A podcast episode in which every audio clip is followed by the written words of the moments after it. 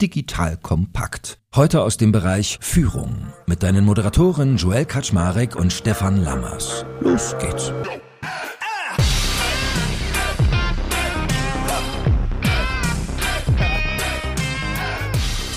Hallo Leute, mein Name ist Joel Kaczmarek. Ich bin der Geschäftsführer von Digital Compact und heute geht es um das Thema Sustainable Leadership. Jetzt denkt ihr, hä, was ist denn hier los? Sustainable, ist es jetzt wieder so ein neues Buzzword hier, wieder eine neue Leadership-Form überlegt. Ja und nein. Ihr wisst ja, mit dem lieben Stefan Lammers von SLBB rede ich immer fleißig über Leadership. Das heißt, vor allem redet er und ich darf meine Anekdoten mit einstreuen. Und heute haben wir einen weiteren Gast aus seinem Netzwerk dabei, nämlich den lieben Markus Christen. Markus ist auch Berater im Netzwerk von SLBB und wie wir so uns unterhalten haben, haben wir festgestellt, naja, Moment mal, da passieren ja gerade einige Dinge in Sachen CO2-Neutralität, Umwelt, Klima, also vermutlich eine der größten Umstellungen, die es in Leadership-Betrachtungsweisen gibt, ist gerade das Thema Umwelt neben dem Faktor Digitalisierung. Und Stefan berichtete mir, dass es bei ihm einfach so ist, dass ganz oft dieser gigantische Change-Prozess, der sich mit dem Thema Sustainability, aber auch Regeneration, also wir werden quasi über Sustainable and Regenerative Leadership sprechen, bei ihm aktuell ein Thema ist. In der heutigen Folge nimmst du also mit, was sind denn eigentlich so die Treiber für diese Form des Changes und welche Ziele verbinden sich damit? Was nehmen Stefan und Markus am Markt so wahr und wie kann denn eigentlich so ein Change Management als Toolbox aussehen, wenn man diesem doch echt komplizierten, schwierigen, vielschichtigen und herausfordernden Thema begegnen will? So, that being said, ihr beiden, schön, dass ihr da seid. Ja, vielen Dank, Joel. Hallo, Joel. Klasse hier zu sein und auch schön mal wieder so in so einer Dreierrunde mit drei Professionals am Start. Großartig. Sehr gut. Da die Hörerinnen und Hörer den guten Stefan schon einigermaßen kennen, Markus, sag doch mal einen kurzen Halbsatz zu dir. Was treibst denn du im Netzwerk von SLBB so? Also ich bin genau wie Stefan Coach und Leadership-Experte und berate Change-Vorhaben und darin ist mein Schwerpunkt das Thema die Transformation in die Nachhaltigkeit. Also das Thema Sustainable Leadership und Regenerative Leadership. Daran begleite ich Führungsteams, daran coache ich Executives und bilde auch junge Führungskräfte aus und nehme das mit in die Führungskräfteausbildung rein. Cool. Und Stefan, jetzt mach mal hier ein bisschen Big Picture wirklich von der Front. Gefühlt redet ja jeder gerade über Klimakrise, was dort alles passiert, 1,5 Grad Ziel, was schaffen wir, was schaffen wir nicht, etc., etc., etc. Was mich aber mal interessieren würde, ist, wie sehen denn diese Debatten in den Fluren von Unternehmen aus? Das heißt, auf den Chef- und Chefinnen-Etagen der Republik, die du ja von innen siehst und wo du mit den Leuten hautnah arbeitest, beschäftigt das viele? Und wenn ja, wie ist so die Grundstimmung? Ja, auf ganz unterschiedliche Art und Weise beschäftigt das die Leute. Also vielfach getrieben natürlich durch Gesetzesänderungen. Da kann Markus sicherlich gleich noch viel mehr zu sagen, als ich das kann, äh, die anstehen. Wir wissen gerade, gibt es wieder viel Auseinandersetzung in Glasgow beispielsweise über das Thema, wie es zukünftig weitergeht. Und das hat natürlich auch Impact für die Firmen. Aber vielfach von oben nach unten, sage ich jetzt mal. Also die Firmenleitung erkennt, dass sich etwas tun muss. Gleichzeitig gibt es aber auch natürlich immer mehr Menschen an sich, die sich aufgerufen fühlen und das Thema Klima für sich als wichtig erachten. Und da passiert natürlich auch so in den Fluren, dass dann und wann mal, dass die Leute loslegen und irgendetwas machen und dann vielleicht sogar abgewertet werden dafür. Teilweise werden sie gefeiert, dass sie irgendetwas bewegen. Also es ist sehr, sehr unterschiedlich im Moment und es gibt dann natürlich noch viel weniger als bei der Digitalisierung, wo es für viele einfach die Notwendigkeit vom tagtäglichen Erleben herkommt gibt es noch keine richtige Form, wo das eigentlich hingeht und was Unternehmen da so machen. Also insofern ist das im Moment noch sehr ambivalent, was ich wahrnehme. Aber die ersten bewegen sich und das ist wichtig. Gut, fangen wir mal an. Jeder Change beginnt ja irgendwo mit einem Auslöser. Jetzt gibt's Werbung. Aufgepasst, heute möchte ich dir einen unserer Partner vorstellen, der für dich wichtig ist, wenn du einen Börsengang planst und gut abgesichert sein möchtest. Und zwar Risk Partners, einen renommierten und führenden Spezialversicherungsmakler, der sich auf die Absicherung anspruchsvoller Haftungsrisiken im Zusammenhang mit IPOs, Duallistings, SPAC, D-SPAC-Transaktionen und allgemeiner Kapitalmarkthaftung im Rahmen der D&O-Versicherung spezialisiert hat. Um auf dem IPO-Projekt nicht in Haftungsfallen zu laufen, übernehmen die erfahrenen ExpertInnen von Risk Partners die verantwortungsvolle Aufgabe, die Risiken im Zusammenhang mit Prospekt- und Kapitalmarkthaftung zu minimieren und in maßgeschneiderten Versicherungsschutz zu verbriefen.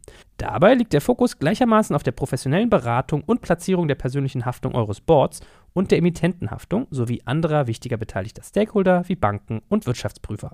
Erfolgsfaktor von Risk Partners in vergangenen Deals ist das eingespielte Team, das bestens vernetzt ist, auch in internationalen Märkten, um weltweite Versicherungskapazitäten abrufen zu können. So können auch Versicherungssummen von mehreren hundert Millionen Euro ideal strukturiert und prämieneffizient gestaltet werden. Das Team hat bereits Unternehmen aus dem DAX und MDAX-Segment erfolgreich bei Transaktionen begleiten dürfen und hat insbesondere auch Track Record bei zahlreichen Nasdaq-IPOs bekannter deutscher Foreign Filer aus den Branchen Life Sciences und Tech. Wenn ihr also einen Börsengang plant oder auch eine Kapitalaufnahme oder Listing ansteht, meldet euch gerne bei Risk Partners. Dafür habe ich euch unter digitalkompakt.de/slash riskpartners in einem Wort geschrieben eine Weiterleitung eingerichtet für alle Fragen zu Risiken und passendem Versicherungsschutz. Und wie immer findest du alle Infos auch auf unserer Sponsorenseite unter digitalkompakt.de/slash Sponsoren. Jetzt geht's weiter mit dem Podcast. Entweder einem Anreiz oder einem Zwang, könnte man sagen. Markus, führ uns doch mal so durch. Was sind denn so die typischen Treiber, die eigentlich gerade zu dieser Sustainability- und Umweltbewegung führen? Also es gibt an sich einen ganzen Strauß und wie es an sich bei Change-Vorhaben an sich immer der Fall ist, gibt es halt Push- und Pull-Faktoren. Das ganze Thema, also die Notwendigkeit und ein kleiner Markt, der im Entstehen ist, das gibt es natürlich schon seit den 70er Jahren, dass die Menschen dort irgendwie einzahlen. Dazu hat ja auch ein Deutscher gerade den Nobelpreis gekriegt in der Klimaforschung. Das ist irgendwie seit den 70ern irgendwie klar, dass die Menschheit da Einfluss nimmt und was getan werden muss. Aber jetzt mit dieser Awareness, die auftaucht und der Gesetzgebung, die jetzt dahinter zieht, gibt es an sich einen ganzen Strauß von Push- und Pull-Faktoren. Also ich komme mal zu beiden, denn die Pull-Faktoren, das ist natürlich das Ganze, was da an Markt jetzt entsteht in der Klimatransformation. Wenn unsere Energie jetzt elektrisch erzeugt werden soll, im Beispiel Elektromobilität und so weiter, entstehen ja gigantische Energiebedarfe und dafür braucht es dann halt die nötige Technologie beispielsweise. Das heißt, da entstehen Märkte und da gibt es auch die Möglichkeit, andere Länder, sage ich mal, zu inspirieren und zu unterstützen und die Technologie da auch zur Verfügung zu stellen. So, auf der anderen Seite gibt es einen Haufen Push-Faktoren. Also das heißt, jetzt bei dem European Green Deal wird jetzt, sage ich mal, ernst gemacht. Also ich würde jetzt wirklich sagen, wer das verfolgt hat, der würde jetzt sagen, bam weil ab 2023 kommt das Corporate Sustainability Reporting Directive sozusagen greift und das heißt, alle Firmen ab 250 Mitarbeitenden oder einer etwas größeren Bilanzierungssumme sind jetzt dazu verpflichtet, dort zu berichten und zwar Nachhaltigkeitsstrategie sich zu setzen, Nachhaltigkeitsziele und sukzessive darauf halt zuzugehen und die Maßnahmen auch auszuweisen. Da wird dann auch reingeschaut in die Lieferkette um zu schauen, wie sind denn eigentlich die Zulieferer? Gehen die in Richtung CO2-Neutralität? Gehen die in Richtung zirkuläre Wirtschaftsform? Schützen die das Klima, die Umwelt, das Wasser und so weiter, die Biodiversität? Das heißt, mit diesem ganzen Gesetzespaket und der dahinterliegenden sogenannten Taxonomieverordnung, das ist sozusagen das Orientierungsmuster für die gesamte Wirtschaft in Deutschland. Da können Sie alle Ihre wirtschaftlichen Aktivitäten sich anschauen und sagen, ist das sozusagen im Plan oder ist das out of scope sozusagen? Und die EU hat ja vor, sozusagen die Finanzströme hineinzulenken in die unternehmerischen Aktivitäten, die den Nachhaltigkeitszielen der EU bis 2050 klimaneutral zu werden als Kontinent, die die unterstützen. Und das heißt, darüber wird es eine Riesentraktion sich entfalten. Stefan, was Markus gerade beschreibt, was nimmst denn du wahr? Ist es wirklich mehr so dieser ganze Faktor Push, also der Gesetzesdruck, den ich habe, oder fühlen sich viele auch intrinsisch dazu motiviert, also im Sinne von diesem Pull, ich kann Purpose mit verknüpfen, ich kann Verantwortung spüren, ich kann mir auch Chancen erarbeiten, dass man aus dem Grund viel eher in diesen Change geht? Also ich kann dir zwei ganz konkrete Beispiele von Gesprächen, ein Coaching und ein Gespräch heute und eins gestern. Heute habe ich mit einem Startup gesprochen, zwei junge Frauen, die sozusagen zum Thema Circular Economy ein Startup gegründet haben und da Unternehmen unterstützen und beraten.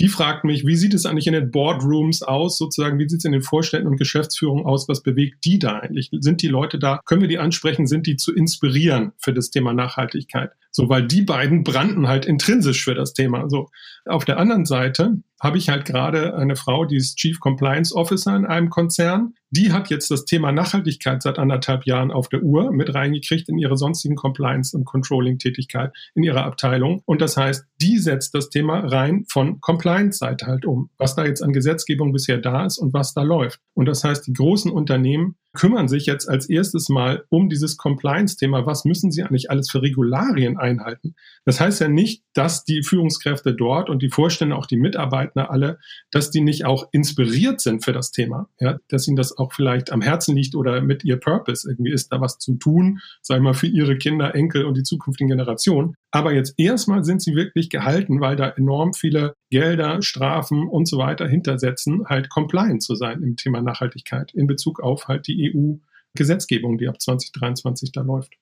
Stefan, wie nimmst du das so wahr? Weil der Druck kommt ja von allen Seiten. Also Kundennachfrage, Shareholder, man muss ja auch mal aufpassen, dass es auch eine gewisse Klagegefahr gibt.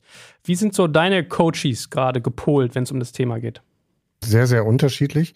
Also erstmal würde ich bei uns selber anfangen. Wir haben, Markus sagte das ja gerade, dass das Lieferkettengesetz ab 23 kommt und dass das erst für größere Unternehmen gilt.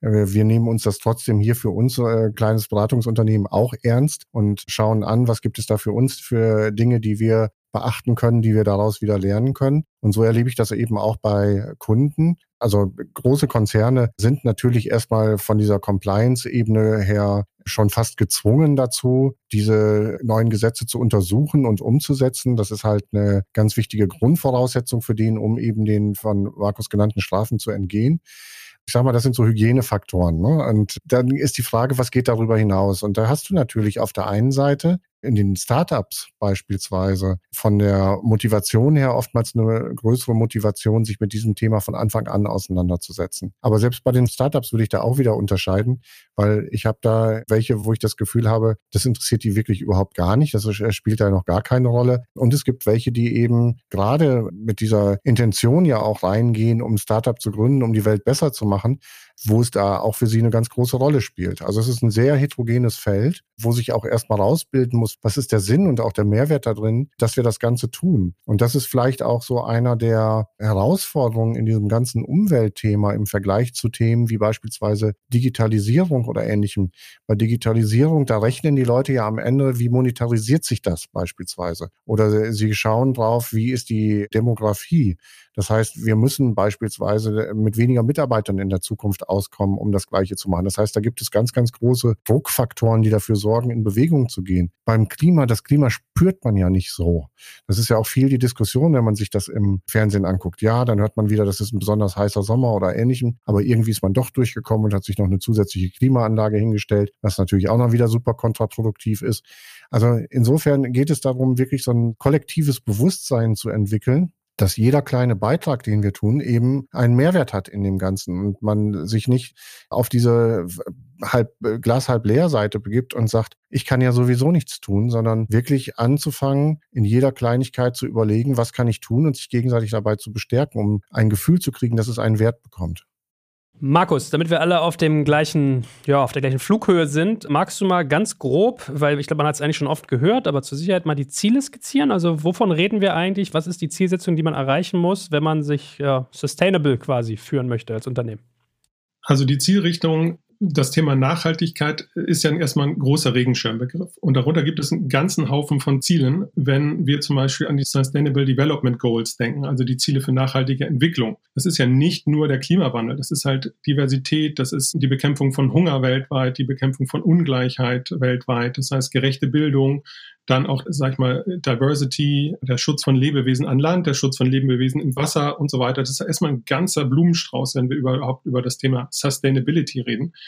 Allen voran greift aber jetzt erstmal durch die EU vorgegeben und in Deutschland nochmal speziell, das haben wir ja alle mitgekriegt, die Verschärfung des deutschen Klimaschutzgesetzes, was wir alle ja wissen, dass es nochmal über die Gesetzgebung kam, über die Richter kam, dass dann die deutsche Politik danach bessern musste. Das heißt, da kommt jetzt erstmal am meisten Zug drauf auf das ganze Thema Klima. Und dann guckt sich die EU verschiedene Branchen an. Das heißt, die gehen jetzt erstmal ran an das Thema Finanzen, also Finanzinstitute, Finanzmarktteilnehmer wie die praktisch ihre Gelder bewerten müssen. Am Anfang steht ja erstmal immer praktisch den Status quo aufzunehmen. Wo gehen eigentlich unsere Gelder rein? Zum Beispiel bei einem Versicherungsunternehmen, wo wir tätig sind, da prüfen die jetzt sehr genau, was versichern wir eigentlich. Ne? Zum Beispiel versichern wir auch die Kohlewirtschaft. Und da haben diese jetzt in ihrer Strategie sich ganz klar vorgenommen, da Schritt für Schritt auszusteigen aus der Versicherung dieser Wirtschaft. Also die West-Strategien an der Stelle, weil das ansonsten zukünftig Risiken in ihrem Portfolio sind. Sozusagen Bad Bank erinnern wir, ne? also faule Kredite, das sind Risiken, die sie dann liegen haben. Und davon wollen die halt weg. Und gleichzeitig investieren sie zum Beispiel dann ganz gezielt in ihre Strategie, lenken die ihre Versicherungsportfolio dann um in die Versicherung von sauberen Technologien, Offshore-Windparks und so weiter und so fort. Als nächstes kommen dann andere große Branchen dran, also das Thema Verkehr, das Thema Bauen wird ein Riesenthema werden. Und es wird auch ein Riesenthema werden, das Thema Klimawandel, Folgeanpassung weil natürlich Stichwort Unwetter, Katastrophen, Ahrtal und solche fürchterlichen Sachen, Trockenheiten, Hitzen zunehmen werden, wird es natürlich viel darum gehen, auch praktisch Klimawandel-Folgeanpassung zu gestalten und zu finanzieren, sage ich mal an der Stelle. Also da haben wir einen ganz breiten Blumenstrauß, aber beginnen tut das Ganze jetzt am stärksten erstmal mit dem Thema Klimawandel. sozusagen beim, beim Thema Nachhaltigkeit. Und da guckt man dann üblicherweise, geht man halt ran und schaut halt erstmal, wie ist denn überhaupt unsere CO2-Bilanz? Also man redet da ja von CO2-Äquivalenten. Es sind ja auch andere Treibhausgase wie Methan und so weiter. Also das heißt, die Unternehmen ermitteln halt erstmal ihren Fußabdruck. Und dann wird es auch nochmal interessant, gucke ich halt nur unmittelbar auf meine Geschäftstätigkeit, also durch mein Gebäude, durch meine Reisetätigkeit meiner Mitarbeitenden im Unternehmen, oder gucke ich halt auch rein in meine Lieferkette. Das heißt, die Produkte, die mir zugeliefert werden, also am Beispiel auch, ne, wenn wir hier digital unterwegs sind, wie viel CO2 erzeugt hier unsere Session? Und Joel, ich weiß nicht, ob du da schon mal reingeguckt hast, ne? aber wenn jetzt tausende von Leuten das streamen, dann ist ja die Frage sozusagen, wie viel CO2 entsteht bei diesem Stream? Und da gibt es beispielsweise ja auch CO2-neutrale Hosting-Services oder welche, die halt sehr viel CO2 verbrauchen. Und praktisch da in die Lieferketten reinzugucken und nach vorne rauszugucken, welchen CO2-Fußabdruck haben eigentlich meine Services oder meine Produkte. Also da eine Lifecycle-Betrachtung zu machen, das steht jetzt halt auch an in den Unternehmen um dann halt im nächsten Schritt nach dem äh, Messen, Status Quo-Aufnahme, dann zu gucken, wie können wir halt vermeiden, wie können wir reduzieren und wie können wir dann kompensieren. Das ist ja auch nochmal so ein heißes Thema gerade. Stefan, lass uns doch davon jetzt ausgehend nochmal die Wahrnehmung am Markt ein Stück weit erarbeiten. Also du hast ja schon einiges dazu gesagt und machen wir uns nichts vor, wann immer Change ansteht, besonders wenn er mit solchem Druck kommt, also nicht nur wirtschaftlichem Druck, sondern auch gesetzgeberischem Druck, Kundennachfragedruck und so weiter und so fort, dann wird ja bei den Menschen in der Regel Angst getriggert. So, und Angst macht ja entweder immer Flucht oder Stillstand, kennt man ja. Und was ich dich gerne mal fragen würde oder wo mich deine Perspektive interessieren würde, ist diese Ambivalenzen, die sich eigentlich damit auch verbinden. Was siehst du, wie Führungskräfte damit umgehen und was kannst du ihnen als Werkzeug an die Hand geben? Das ist ein ganz wichtiges Thema, weil zu dem, was du gerade gesagt hast, ist, glaube ich, noch ein anderer Punkt da drin, ist ja oftmals auch noch so eine Frage. Es gibt ja auch eben Klimawandelleugner. Es gibt welche, die sehr radikal dieses Thema forcieren. Und diese unterschiedlichen emotionalen Lagen finden sich ja auch in den Unternehmen wieder. Also da gibt es Leute, die sagen, okay, wir sind hier auf einer ganz anderen Ebene unterwegs. Es geht jetzt nicht mehr darum, machen wir die Arbeit auf diese Art und Weise oder machen wir die auf die Art und Weise und was ist erfolgversprechender, sondern es geht dann ja auch auf einmal so um persönliche Glaubenssätze teilweise Phase. Glaube ich denn daran und sehe ich das als sinnvoll an oder sehe ich das als nicht sinnvoll an? Und ich glaube, wichtig ist überhaupt das anzuerkennen, dass es diese Ambivalenzen gibt. Wichtig ist es auch, dass man von Anfang an darauf achtet, dass es keine Abwertung deswegen gibt. Ist aber auch wichtig und deswegen ist auch gerade so entscheidend, dass es auch eine gesetzgeberische Regelung da gibt, dass es eben auch klare Forderungen gibt und klare Vorgaben gibt, die eingehalten werden müssen. So, wenn wir jetzt daran denken, wie äh, geht man jetzt in einer Organisation damit um, wenn ich Chef bin und ich habe halt so eine Normalverteilung bei mir. Ich habe die Leute, die dann ganz begeistert sind. Auf der einen Extrem und auf der anderen Extrem habe ich die, die sagen, das ganze Thema interessiert mich überhaupt nicht. Dann ist natürlich die Frage, wie gehe ich damit um? Und Führungskräfte tendieren leider oftmals dazu, dass sie in dieser Situation sich vor allen Dingen um die kümmern, die dann eben so die Blockierer sind. Das ist generell, kennen wir das aus dem Change. Und es ist halt wichtig, da für eine Führungskraft auch umzuschalten und zu gucken, wo können wir denn positive Motivation erzeugen? Wo können wir auch Bilder erzeugen, wo wir merken, dass etwas geht und dass etwas funktioniert, um immer mehr Leute zu finden, die Anhänger werden, um diese Bewegung größer werden zu lassen, etwas zu erreichen. Und natürlich müssen sich Unternehmen dann am Ende auch tatsächlich fragen, wenn es eben auch einen betriebswirtschaftlichen Impact hat am Ende, dass Mitarbeiter sich an bestimmte Dinge nicht halten, weil dann beispielsweise Compliance-Regeln oder ähnliches nicht eingehalten werden können, dann muss es auch anderweitige Konsequenzen haben. Ne, auf der anderen Seite sehen wir ja heute, wenn wir jetzt mal beispielsweise in die Chemieindustrie reingucken, in der wir relativ viel auch unterwegs sind, wenn man in die Chemieunternehmen reinguckt, da ist es ja auch so, wenn sie jetzt mit Gefahrstoffen oder ähnlichen Sachen umgehen, dann gibt es halt Regeln einzuhalten, an die man sich halten muss und das funktioniert auch sehr gut. Ne, also Unfälle in Chemieunternehmen, wenn die mal passieren, dann kriegen die natürlich immer eine große Aufmerksamkeit, aber in der Regel, wenn man sich das anguckt, passieren relativ wenige, weil es eben sehr klare Vorgaben gibt, woran man sich halten muss. Und das ist sicherlich so ein Set, was man zur Verfügung haben sollte. Da gibt es halt einmal diesen Rahmen, der sehr klar sein muss, was an Contribution-Beitrag erwartet wird. Und auf der anderen Seite eben auch tatsächlich so eine positive Motivation zu erzeugen, wo die Leute auch wirklich Spaß dran haben, da was zu bewegen und dann auch merken, dass es für sie einen Vorteil hat, dass sie sagen, ich habe einen Beitrag geleistet. Wir als Team, wir als Unternehmen leisten hier einen Beitrag. Und da gibt's ja auch teilweise in Unternehmen tolle Initiativen, Beispiele, ob das jetzt an Säuberungsaktionen oder sonst was schon in der Vergangenheit beteiligt haben. Ne? Hier in Düsseldorf gibt's beispielsweise den Dreckwegtag oder ähnliches oder ein Rhein sauber halten oder sowas. Und da sind immer viele Unternehmen auch dran beteiligt. Und solche Art von Initiativen, die kann man sich angucken, welche von Erfolg geprägt sind und kann sich auch überlegen, was kann ich davon übernehmen vielleicht, um auch in meiner Abteilung, in meinem Bereich eine Dynamik zu entwickeln. Lass uns doch mal Werbung. Aufgepasst! Wenn du ein B2B-Unternehmen bist, möchtest du jetzt deine Sales Pipeline mit neuen B2B-Leads füllen und dafür empfehlen wir dir unseren Partner SalesViewer. SalesViewer lässt sich total einfach erklären. SalesViewer entschlüsselt nämlich Unternehmen, die deine Webseite besuchen und zeigt diese in Klarnamen an. Du und dein Team sehen also ganz genau, wer eure Webseite besucht und wofür sich diese potenziellen KundInnen interessieren. Und dann gibst du einfach Vollgas, denn du kannst diese Unternehmen dann ja zielgenau ansprechen und einfach zu neuen KundInnen machen. Im Marketing und Vertrieb ist das also eine Wahnsinnsunterstützung für die B2B-Lead-Generierung. Deshalb nutzen schon viele Marktführer wie Stepstone, Avato Systems, Spot5, Talon One oder die Vodafone-Tochter Grand Centric SalesViewer und generieren damit täglich neue B2B-Leads. Und wenn das für dich interessant ist, dann teste SalesViewer doch einfach mal kostenlos. Alles, was du dafür wissen möchtest, findest du unter folgender Weiterleitung digitalkompakt.de slash salesviewer. Und wie immer verlinke ich dir das auch auf unserer Sponsorenseite unter digitalkompakt.de slash Sponsoren. Das war's mit dem Werbespot die Change Toolbox quasi noch ein Stück weiter öffnen. Also diese Widerstände, die du gerade skizziert hast. Ich kann mir das total lebhaft vorstellen, dass man sich auf die zwei, drei Nasen konzentriert, die total anti sind und will so, das ist ja ein bisschen wie bei einem selbst auch, ne? dass man versucht, seine Schwächen zu optimieren, anstatt seine Stärken zu pushen. Was ist denn so dein Werkzeug, mit dem du an so eine Situation rangehen würdest? Ja, ja, also einmal das, was ich schon gerade beschrieben habe, also diese Konzentration. Es gibt ja eine aus dem Marketing sehr gut bekannt, wie man eben eine Bewegung erzeugt im Marketing. Und das funktioniert auch super gut in Teams. Das ist etwas, was wir in Teams immer wieder einsetzen, was wir empfehlen. Also tatsächlich diese Konzentration auf die Innovatoren. Das sind meistens so knapp zweieinhalb Prozent in dem Team. Dann guckt man als nächstes auf die Early Adapters, also die, die das gerne schnell aufnehmen. Das sind dann nochmal so zwischen 11 und 13 Prozent. Und wenn man da so einen Tipping Point erreicht hat, also dass die sagen, wow, wir finden das gut, wir haben da Spaß, da mitzumachen, dann irgendwann kommt auch die schnelle Masse. Und wenn die das bewiesen hat, dass das gut ist, was wir machen, folgt die träge Masse. Das sind die nächsten 34 Prozent, um das mal so mit Zahlen zu benennen. Und am Ende sind so die 16 Prozent typischen, die in der Organisation eher die Skeptiker und Kritiker sind, die kommen dann eben auch unter einen Entscheidungsdruck. Also will ich dazugehören, will ich dabei sein? Oder ist das dann möglicherweise auch nichts mehr für mich? Und dann müssen sie halt eben eine Entscheidung für sich treffen, wo sie dann hingehen und wie sie dann weiter vorgehen wollen. Das ist beispielsweise eine Methode, die sehr viel Erfolg gibt. Aber Markus hat sicherlich auch noch ein paar super gute Ideen dazu.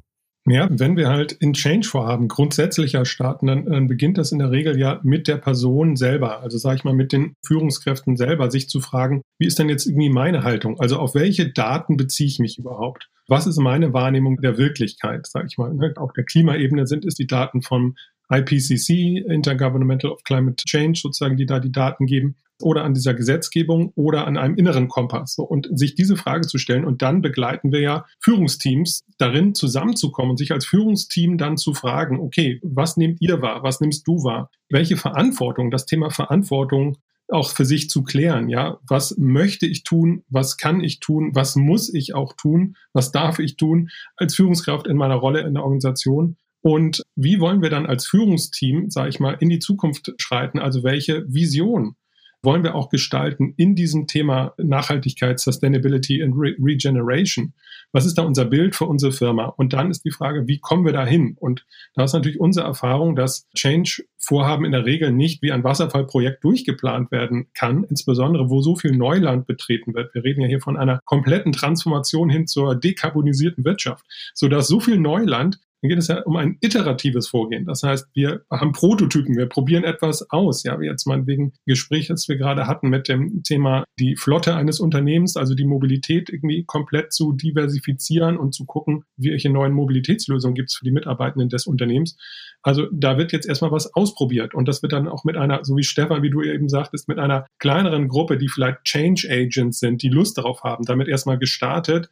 Dann wird gelernt, das wird das ausgewertet, also eher ein agiles Vorgehen, iterativ, retrospektiven angeschaut und dann wird es weiter vorangetrieben und adaptiert, sag ich mal. Und was auch besonders wichtig ist, dass wir das Thema Kultur anschauen. Das eine ist ja dieses Compliance, die Regelwerke und die Prozesse, die wir anpassen, aber auch sich als Führungskraft dann zu fragen, wie können wir unsere Kultur an sich in Richtung Nachhaltigkeit, in Richtung Sustainability weiterentwickeln, dass nicht dann nur die Mitarbeitenden dann sagen, jawohl, setze ich um, sondern sagen, hey, mir fällt da noch was auf. So, ich habe dann noch eine Idee ich trage das selber, ich übernehme Führung, also durch die ganze Organisation weg in dem Thema. Das ist dann ja die Kultur und da liegt natürlich dann auch der große Hebel. Ich habe noch einen Gedanke, Stefan, zu dem, was du sagtest. Da habe ich auch so einen kritischen Impuls nochmal an der Stelle bei dem Thema, zum Beispiel, was du beschrieben hast, jetzt tragen wir dazu bei, dass das Rheinufer gesäubert wird oder so.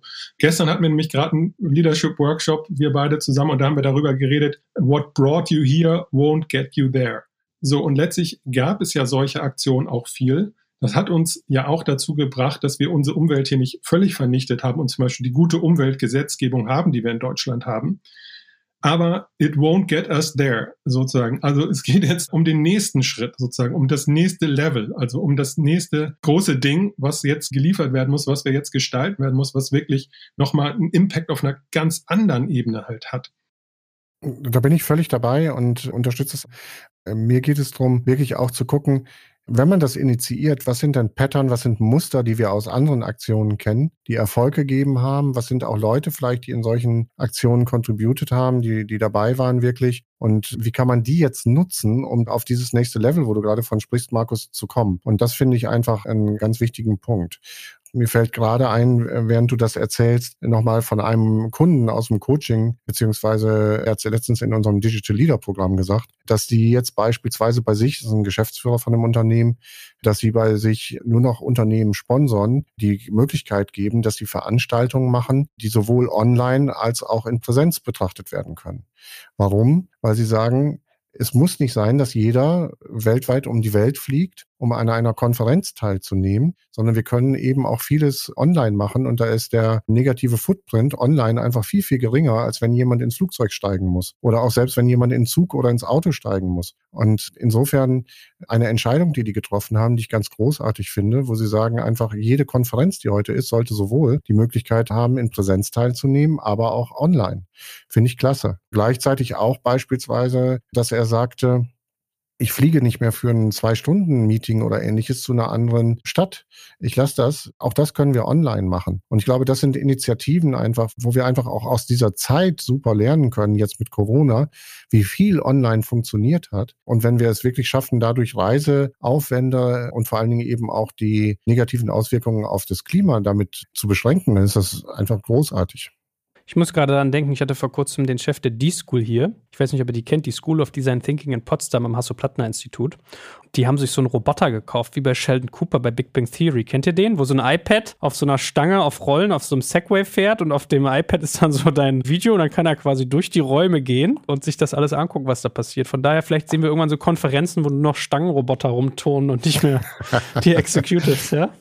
Okay, ich werde das Donnerstag ja. erleben. Da hatte gerade ein Kunde mir das angekündigt. Ich bin total gespannt darauf. Und ich finde es ja, diese hybride Arbeitswelt, wir haben das teilweise bisher so gelöst, ne, dass wir Leuten ein iPad gegeben haben. Dann hatten die so unter dem Kopf, den, unter dem Arm den Kopf eines anderen Kollegen dabei und haben dann, siehst du alles, Hans Harald? Ich zeig dir nochmal hier. Als finde ich, das hat auch nochmal echt so kollegiale Unterstützung da, da angezettelt. Da wird sicherlich einiges kommen jetzt für uns, das zu gestalten als Führungskräfte.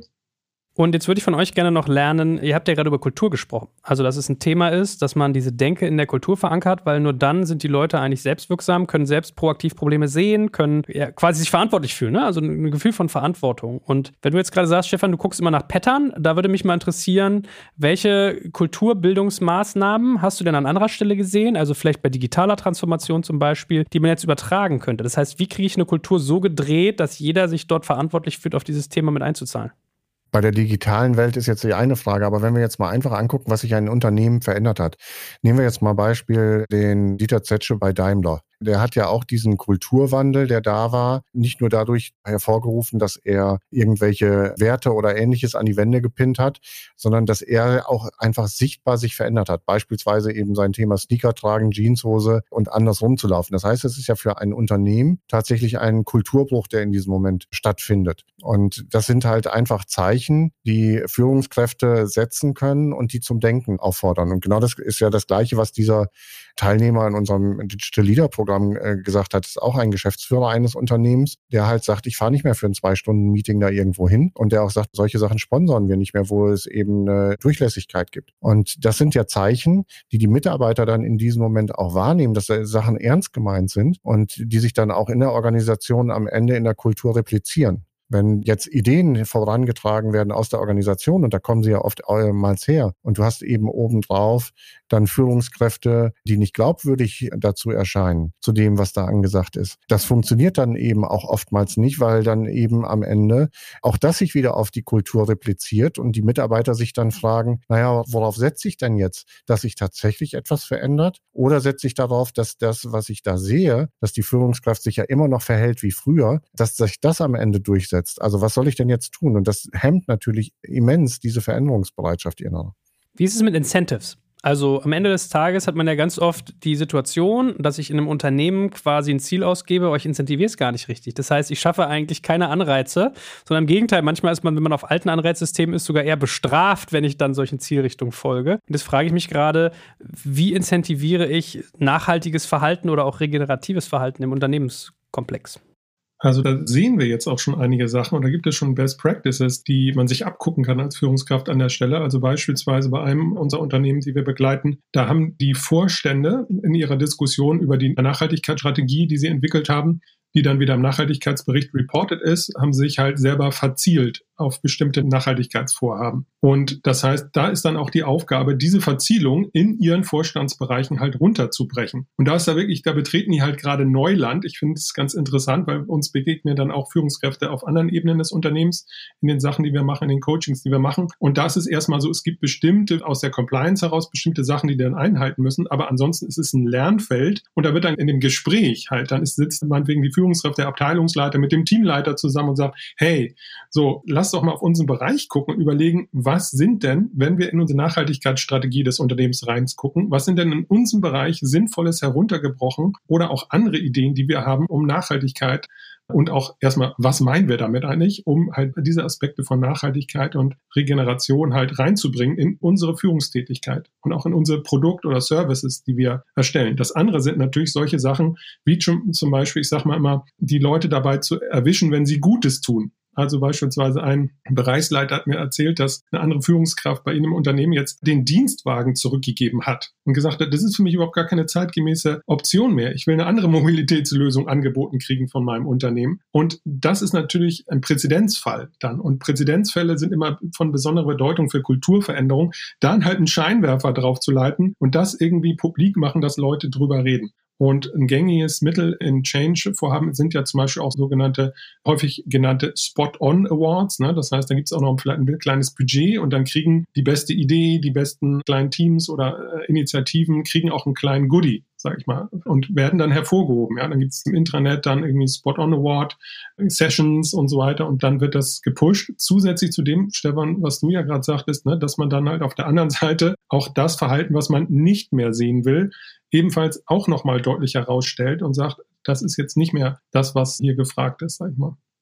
Also das ist vielleicht auch nochmal, ich möchte es nochmal aufgreifen, weil Alex Lasky hat dazu einen äh, super schönen TED-Talk über dieses Thema Verhaltensänderung. Die haben damals untersucht halt das Thema Energieversorgerwechsel, wann findet der statt und wie spart man am meisten Energie ein. Und da hat man äh, unter anderem eine ausgewählte Zielgruppe hat man zugeschickt, ihr seid diejenigen, die am meisten Energie verbrauchen. Ne? So, was passiert jetzt? Wir verbrauchen jetzt weniger Energie. Der anderen Zielgruppe haben sie geschickt, ihr seid die Gewinner, ihr verbraucht am wenigsten Energie. Verbrauchen die jetzt noch weniger Energie? Und dann war eine Zielgruppe, die dein Nachbar verbraucht weniger Energie als du. Und sofort mit diesem Wettbewerbsgedanken war am Ende mit, mit weitem Abstand das, was am meisten zu der Verhaltensänderung geführt hat. Ne? Also dieser Vergleich mit anderen. Und insofern sind so Incentivierung und dieses Spot-on, dieses Rausstellen von bestimmten Aktionen und sie feiern auch ganz, ganz wichtig, weil jeder möchte gerne gefeiert werden und das schafft natürlich auch eine Motivation wieder für andere damit zu machen.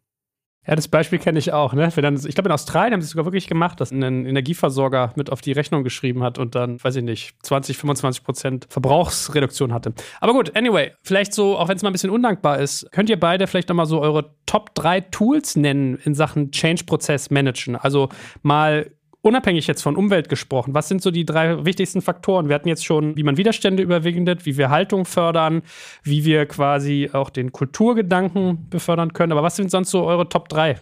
Also ich sage mal, erstmal ist es ja zu begreifen, dass das ein Prozess ist. So, das ist noch nicht das Tool, aber dass es ein Prozess ist, solche Veränderungen. Und das eine Organisationsveränderung selber, sage ich mal, Restrukturierung, auch die Compliance-Sachen durchzusetzen, gehen natürlich schneller, aber das andere, alles, was mit Kultur zu tun hat, da spricht man ja eher von drei bis fünf Jahren, bis da eine Kultur stabil ist. Das heißt, das als Management-Team zu begreifen, da einen langen Atem zu haben, um so einen Prozess zu gestalten. Und da dann halt auch viele Leute einzubinden. Und was wir häufig als ein Tool haben, ist ein sogenanntes Power Team oder manchmal wird das auch Sounding Board genannt. Das heißt, quer durch die Organisation Leute zusammenzuholen, die gut vernetzt sind, die ein gutes Ohr haben an der Organisation, die, die inspiriert sind, die gute Gedanken haben, aber jetzt nicht nur die Fans des Themas sind, sondern auch die es kritisch sehen, die zusammenzubringen sozusagen und da schon mal Themen vorzudiskutieren, ja, und zu überlegen und auch das neue Verhalten oder die neuen Aktivitäten oder die neuen Vorgehensweisen da schon einzuüben, zu diskutieren, zu reflektieren und dann auch unabhängig vom Management Management, sage ich mal, das als eine Einheit in der Organisation, die aus der Organisation heraus ausstrahlt auf andere, zu nutzen in einem Prozess der Veränderung. Für mich wäre das dann noch das Thema, also wirklich einen starken Purpose zu schaffen. Und damit meine ich jetzt nicht nur den Unternehmenspurpose, wo wir hinwollen, sondern jedes Team, jede Einheit, die sich da gerade mit auseinandersetzt. Was ist unser Purpose? Was macht uns Tick? Was begeistert uns? Was entfacht in uns Leidenschaft, wenn wir uns bewegen, verändern und äh, Dinge vorantreiben? Dann das Thema Quick Wins schaffen daraus. Also was sind schnelle Erfolge, sichtbare Erfolge, da den Spot drauf, deutlich machen, es bewegt sich was, wir können was erreichen. Ich glaube, das ist ganz, ganz wichtig, um dieses Gefühl von Selbstwirksamkeit in diesem großen Konzert zu haben und aufzupassen, dass man sich nicht abwertet wegen, das ist zu klein oder das bedeutet doch nichts oder was auch immer. Nein, jede Kleinigkeit zählt und feiern. Und am Ende, was der Markus auch schon mal gesagt hat, eben diese agile Vorgehensweise im Prozess, nicht wasserfallmäßig, sondern immer wieder auch aufzunehmen, diese Retroperspektiven zu machen, zu gucken, was ist uns gelungen, was können wir noch besser machen, womit wollen wir aufhören, um da auch wieder so eine Dynamik des Entwickelns zu schaffen. Ich spreche da ja immer gerne von so einem Loop-Effekt, der da entsteht. Dieses Thema, dass man was lernt, dass auch mal was schief geht, dass was nicht geklappt hat, das gehört dazu. Und dann da drauf zu gucken und zu sagen, wow, aber jedes Schiefgehen, da steckt wieder was inne, wo wir uns von weiterentwickeln können und das zu nehmen und es besser zu machen. Das ist einfach cool und macht Spaß. Ja, und für mich steht auch im Kern nochmal ganz wichtig, für mich als Führungskraft dann, mich selbst zu reflektieren und zu fragen, wer will ich denn eigentlich sein? So, jetzt hier in meiner Rolle, in der Zeit, in der wir gerade leben, in der Organisation, in der ich arbeite, ich sehe diese Dinge und ich kann nicht die Augen verschließen vor diesen Dingen und überlege mir dann vor dem Hintergrund dieser Dinge, die ich wahrnehme und meinem Einflussbereich sozusagen, wer will ich da eigentlich sein? So, wo erlebe ich meine eigenen Grenzen? Wie will ich die gestalten? Wie will ich mich weiterentwickeln? Wenn auch dieses, was wir über Teams gesagt haben, ne, über das, was wir häufig Meisterstück nennen, sich mal zu fragen, aus der Zukunft heraus, das auch für sich selbst als Führungskraft zu machen und sagen, hey, ich in 2026 sozusagen, ich blicke mal zurück, was ist mir gelungen? Was habe ich erreicht, wenn ich jetzt aktiv und kraftvoll in diesem Thema die Transformation mit unterstützt habe zu Sustainability und Regeneration? So die Frage, wie habe ich das gemacht? Ja, was musste ich lernen? Wie musste ich mich weiterentwickeln? Was habe ich erkannt? Und wie kann ich jetzt stolz sein, dass mir das gelungen ist? Ja, welche Werte habe ich? Wie muss ich die auch nochmal reflektieren und weiterentwickeln? So, das finde ich auch nochmal eine wichtige Sache, die für jeden einzelnen Leader eine große Rolle spielt und, und viel Kraft geben kann. Sehr schön, ihr beiden. Also, ich würde sagen, so viel mal heute als erster Impuls. Mein Verdacht sagt mir, es wird vielleicht nicht das letzte Mal sein, wie wir über das Thema reden, weil sich die Werkzeuge immer noch weiter ausschärfen und so viel tut. Also, es ist ja ein unglaubliches Tempo, was wir generell durch Digitalisierung schon haben und hier dann wahrscheinlich ähnlich. Und ja, vielen Dank. Also, wie gesagt, war für mich mal sehr erfrischend, da von der Front in Anführungsstrichen zu lernen, wie da so die Gefühlslage und die Denkensweisen sind. Und ich bin neugierig darauf, davon noch mehr zu hören. Also, in diesem Sinne, let's stay in touch, wie man so schön sagt. Super, wir freuen uns drauf. Hat viel Spaß gemacht gemacht, Joel. Sehr gerne. Joel, vielen Dank. Danke fürs Zuhören beim Digital Kompakt Podcast. Du merkst, hier ziehst du massig Wissen für dich und dein Unternehmen heraus. Wenn du mit uns noch erfolgreicher werden möchtest, abonniere uns auf den gängigen Podcast-Plattformen. Und hey, je größer wir werden, desto mehr Menschen können wir helfen. Also erzähl doch auch deinen Kolleginnen und Kollegen von uns. Bis zum nächsten Mal.